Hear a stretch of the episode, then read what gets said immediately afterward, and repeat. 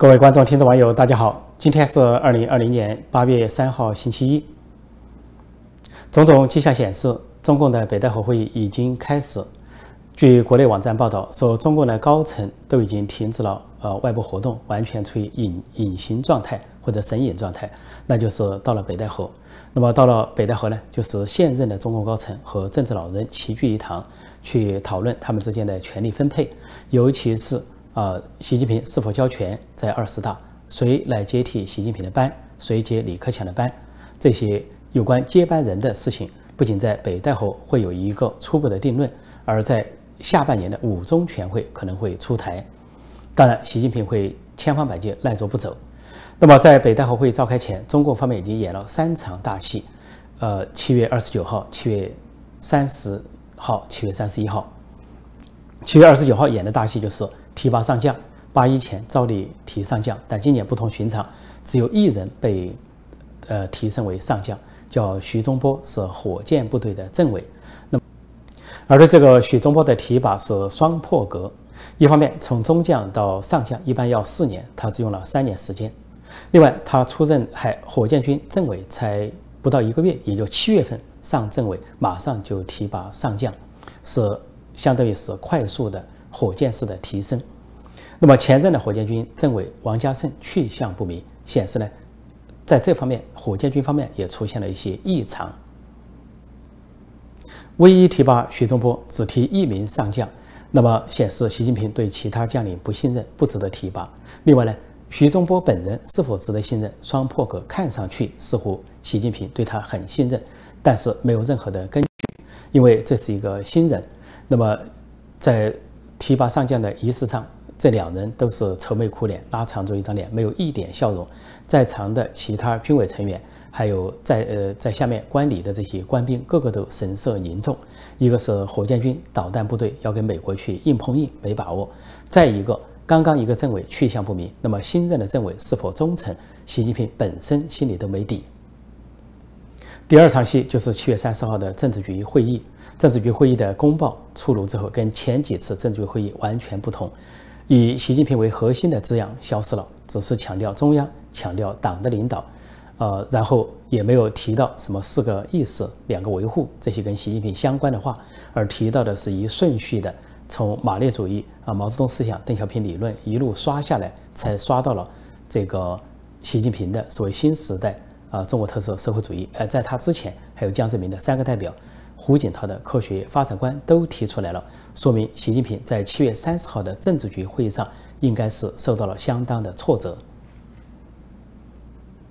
接着就是七月三十一号，在北京举行了一个北斗三号全球卫星导航系统的开通仪式，那么中共呃党和国家领导人都出席，包括习近平、李克强，就上演了习近平当众羞辱李克强那一幕。那么由副总理刘鹤主持，让习近平呢。呃，起立致敬，接受掌声，而让李克强一站起来就必须坐下去，只起了个半身。那么，这个羞当众羞辱李克强，是对北戴河会议发出的一个信号，表示习家军要压倒团派。但是，另外也有人注意到，说头一排空了一个座椅，也是一个疑问，一个疑点。因为坐在第一排，除了呃习近平、李克强和什么韩正、丁薛祥这些之外呢，还有两个军委副主席坐在两头。一个是许其亮，一个是张又侠，但是在韩正跟这个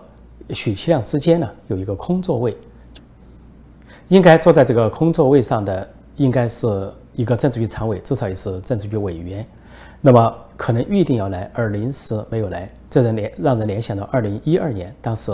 啊王立军夜奔美呃这个成都美领馆出事之后呢。这个波西莱在北京去开人大政协两会，突然有一天他的座位空缺，引起了议论纷纷。结果后来事后人们才知道，他当天有自自作主张飞回了重庆，而且呢自己还去了云南看十四集团军，说是他的父亲波一波的旧部。波西莱的这个动作似乎在威胁或者是警告当时的胡锦涛中央，如果要对他下手的话。他可以这个拥军自保，他有十四集团军，还有他所掌管的重庆，啊，要跟中央对抗。所以这回七月三十一号这个北斗三号开通仪式上出现在第一排的空座位，又意味着什么？背后又发了发生了什么故事？可能在若干时间之后会有所这个披露或者是揭秘。总之，今年夏天的中共高层的北戴河会议就是在这样的气氛下召开的，这种扑朔迷离的啊诡谲的诡异的气氛下啊，互相校正啊，甚至是公开摊牌、公开羞辱这样的气氛下开场，可见今年的北戴河会议有怎样的一番明争暗斗，又是有怎样的啊不测的结果。因为这个背景显然是在目前美中关系大对抗，而习近平在内政外交全盘渣烂的情况下所开的这个呃北戴河会议，政治老人势必在多方面批评习近平，而习近平肯定会依仗习家军掌握各种要津的实力啊，这个负隅顽抗做挣扎。在北戴河会议召开前，习近平进行了一系列的人事变动。前几天我跟大家报告过，主要在陕西省和中纪委，一系列官员的被动呃调动和这个轮换呢，都是指向中纪委书记赵乐际，似乎要在陕西省和中纪委同时挖赵乐际的墙角，以便在北戴河会议上呃对付赵乐际。那么现在中共的一些网站有透露，这些人事变化还有一些诡谲。比如说，陕西省委书记胡和平被调到北京，说要担任文化呃旅游部长或者党组书记，那么是一个明升暗降。因为地方官的权力啊，啊比说省部级啊，省跟部平级，但是地方官比中央的这个部级的这些首长权力更大，独立性更高。胡和平呢，呃，承认他跟习近平的要求有点距离，他说他没有按照总书记要求的那样。啊，扭住不放，一抓到底。他指的是秦岭别墅案，或者是陕西的一些案子，说明他跟习近平的想法有差距。尽管胡和平被认为是习家军人物或者准习家军人物，他以前在清华大学当党委书记，是接了陈希的班。这个陈希呢，是习近平的呃亲信啊。以前在清华大学当工农兵学员的时候啊，是上下铺的同学。说陈希现在是政治局委员兼中组部长。中央组织部长是习近平的左右手，尤其是通过组织部来控制人事大权，搞这个任人唯亲、团团伙伙、拉帮结派。那么，所以通过陈陈希这条线，胡胡和平后来又调到浙江去这个历练，呃，在浙江主政，相当于习近平以前的权力发祥地。说这样的话，胡和平是准习家军人物。他从陕西调到北京之后，也就是说，习近平不再重用他，他失去了习近平对他的信任。这背后有文章。那么，国内的一些情况介绍说，这个胡和平的情况跟湖北省委书记蒋超良的情况相似，都是学者型官员。胡和平以前从清华大学出来，是学者出身，而这个蒋超良呢是。国家副主席王岐山的亲信，以前是王岐山的左右手。王岐山曾经主政中国的银行系统，系统呢当过什么银行的行长或者副行长。这个蒋超良也是当过啊中国的各种国有银行的行长或者副行长，还差点成为央行行长。那么后来是成了地方官，是在王岐山的力推下。那么这个蒋超良也被定义为学者型人物，说是金融官员出身。那么说现在蒋超良下落不明，因为大瘟疫爆发之后，习近平撤了他的官，也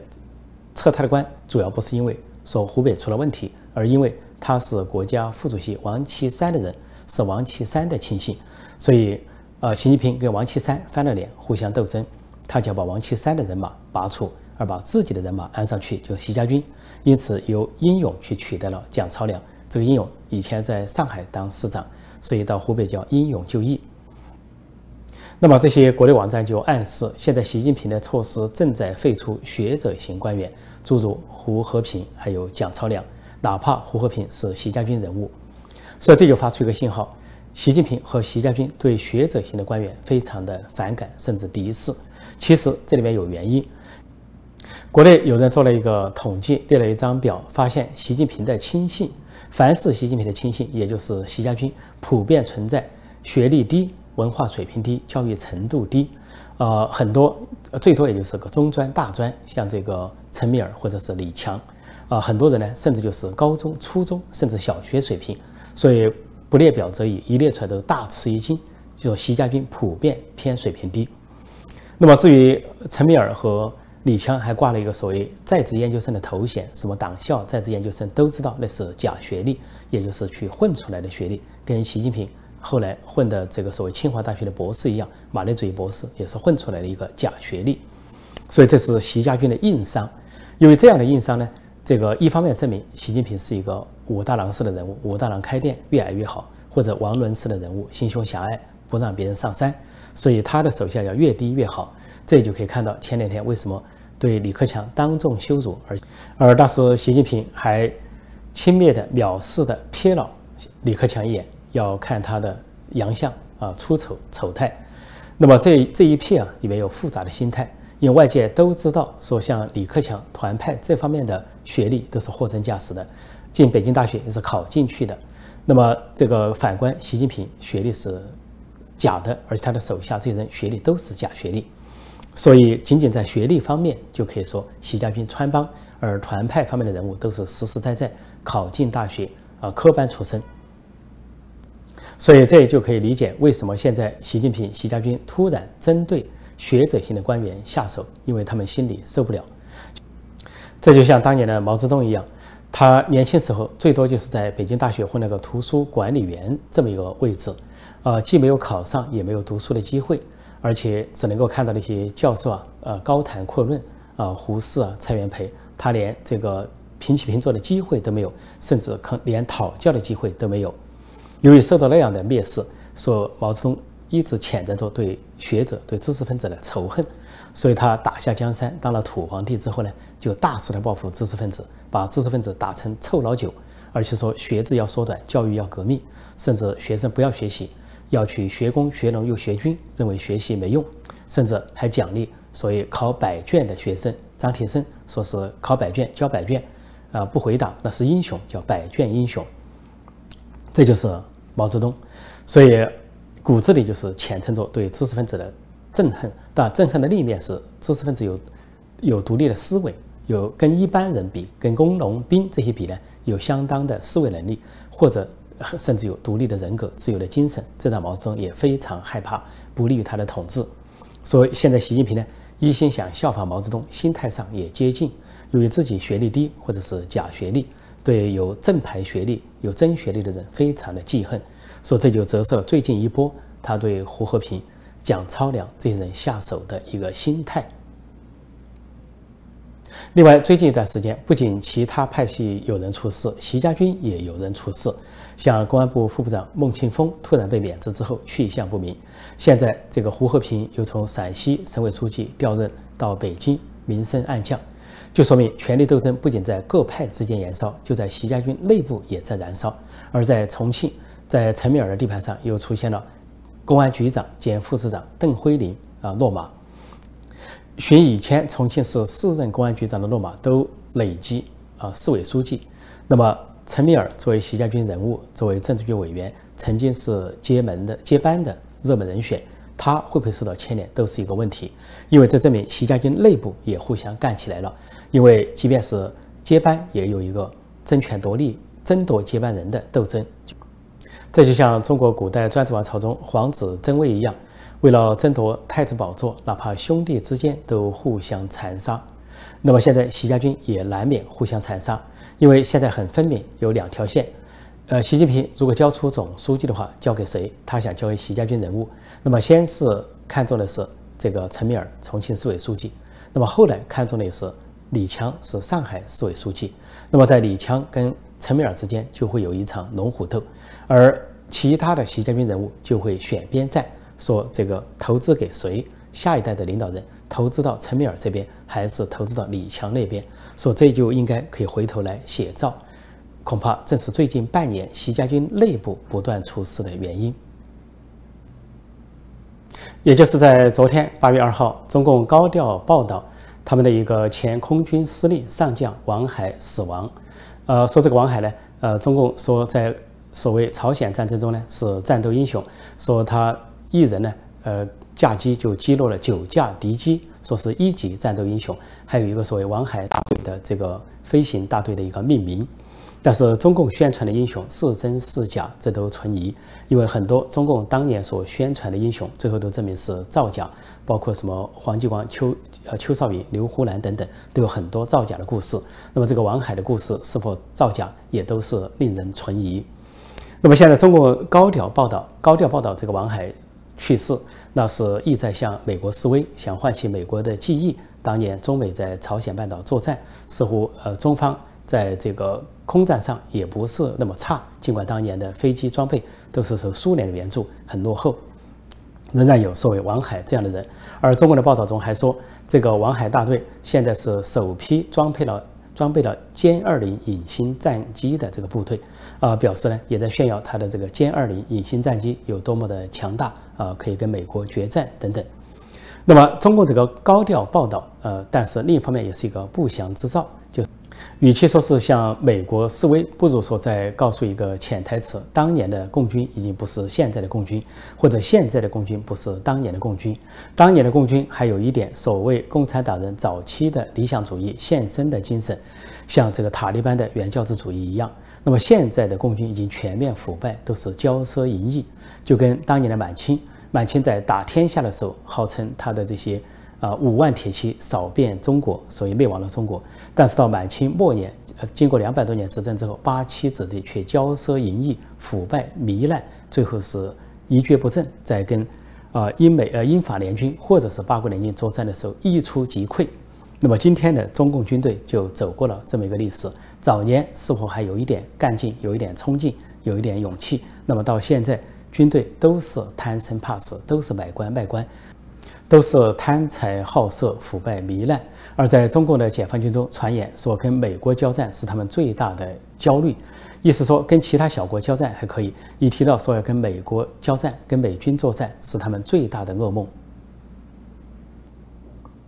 中共环球时报总编胡锡进最近有麻烦了，他受到了批评、反击和打脸，而这个批评和打脸呢，不是来自于国外，而是来自于国内，不在体制外，而在体制内。是体制内的专家，有相当有来头的专家对他打脸，因为胡锡进前不久因为大瘟疫的爆发，国际上都对中国要追债索赔，他就先后两次发表言论，说要这个增加核武器。第一次就宣称应该把中国的核武器啊核弹头增加到千枚以上，而且说要把洲际导弹东风四十一增加到百枚以上。后来受到各方的批评，国内外都有批评，说他炒作这个话题。反而吸引这个呃外国的注意，或者是激发中国威胁论。结果他一不做二不休，后来干脆第二次又说要大增核武库，又说美国对付二二流国家可以，对付什么小国可以，对付中国就要让他要遏制他的野心和冲动，这是他的说法。结果呃美方甚至有这个跟中共理论的时候，甚至把胡锦的话来作为依据，说中共在威胁这个世界和平和国际社会。那么当时胡锡进说了这些话之后呢，就受到一个前中央电视台主持人崔永元的这个讽刺。崔永元在一个节目中说：“造千枚核弹放哪儿？说搁你家啊！”就讽刺这个雕盘侠胡锡进。而且他还说：“说这些千枚核弹怎么安排？说出租司机都知道往哪安排，这颗打哪，那颗打哪。意思就是说，跟这个街头政治都这个水平呢，胡锡进的水平跟北京街头政治。”出租车的水平，出租车司机的水平差不多了，因为出北京的出租车司机动不动谈政治，动不动谈民族主义，动不动谈打这打那，那么胡锡进的水平也就跟他们差不多。那胡锡进最近呢就遇到真正的专家学者的挑战了，这位专家呢叫杨成军，他是中共的什么核安全研究所的高级研究员，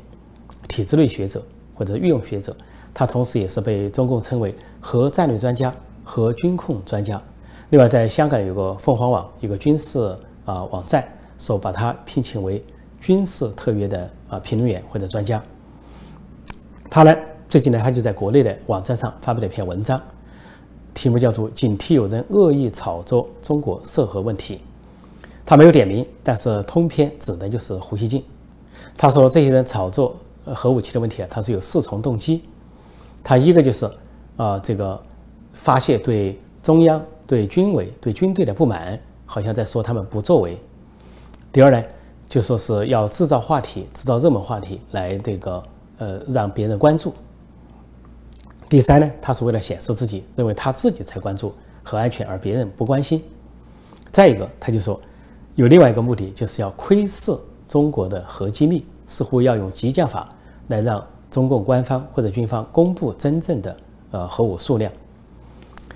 呃，这位这个杨成军在驳斥胡锡进的时候，但是他无意之间却泄露了另外一个秘密，那就是党国机密。他说，说这些人在质疑我们的核弹头数量的时候，用的是外国网站上的数字。他这些数据，请问可信吗？他说，连我们的官兵都不知道，连我们的人民都不知道，这是高度的国家机密。他说，外国又怎么知道？说的外国网站，实际上在美国有一个网站。呃，非核非政府组织叫做核安全倡议，大概这么一个网站，上面公布了一些各国的核弹头数量。那么中国的数量呢，公布的是二百九十枚，二百九十枚。那么这位专家杨成军就暗示，中国的核弹头远不止外国网站所公布的，不知道是几倍还是十几倍，甚至几十倍。那么按照他的暗示，中国中共现在所储存的核弹头远超千枚以上。绝不是胡锡进所说的要增加到千枚以上，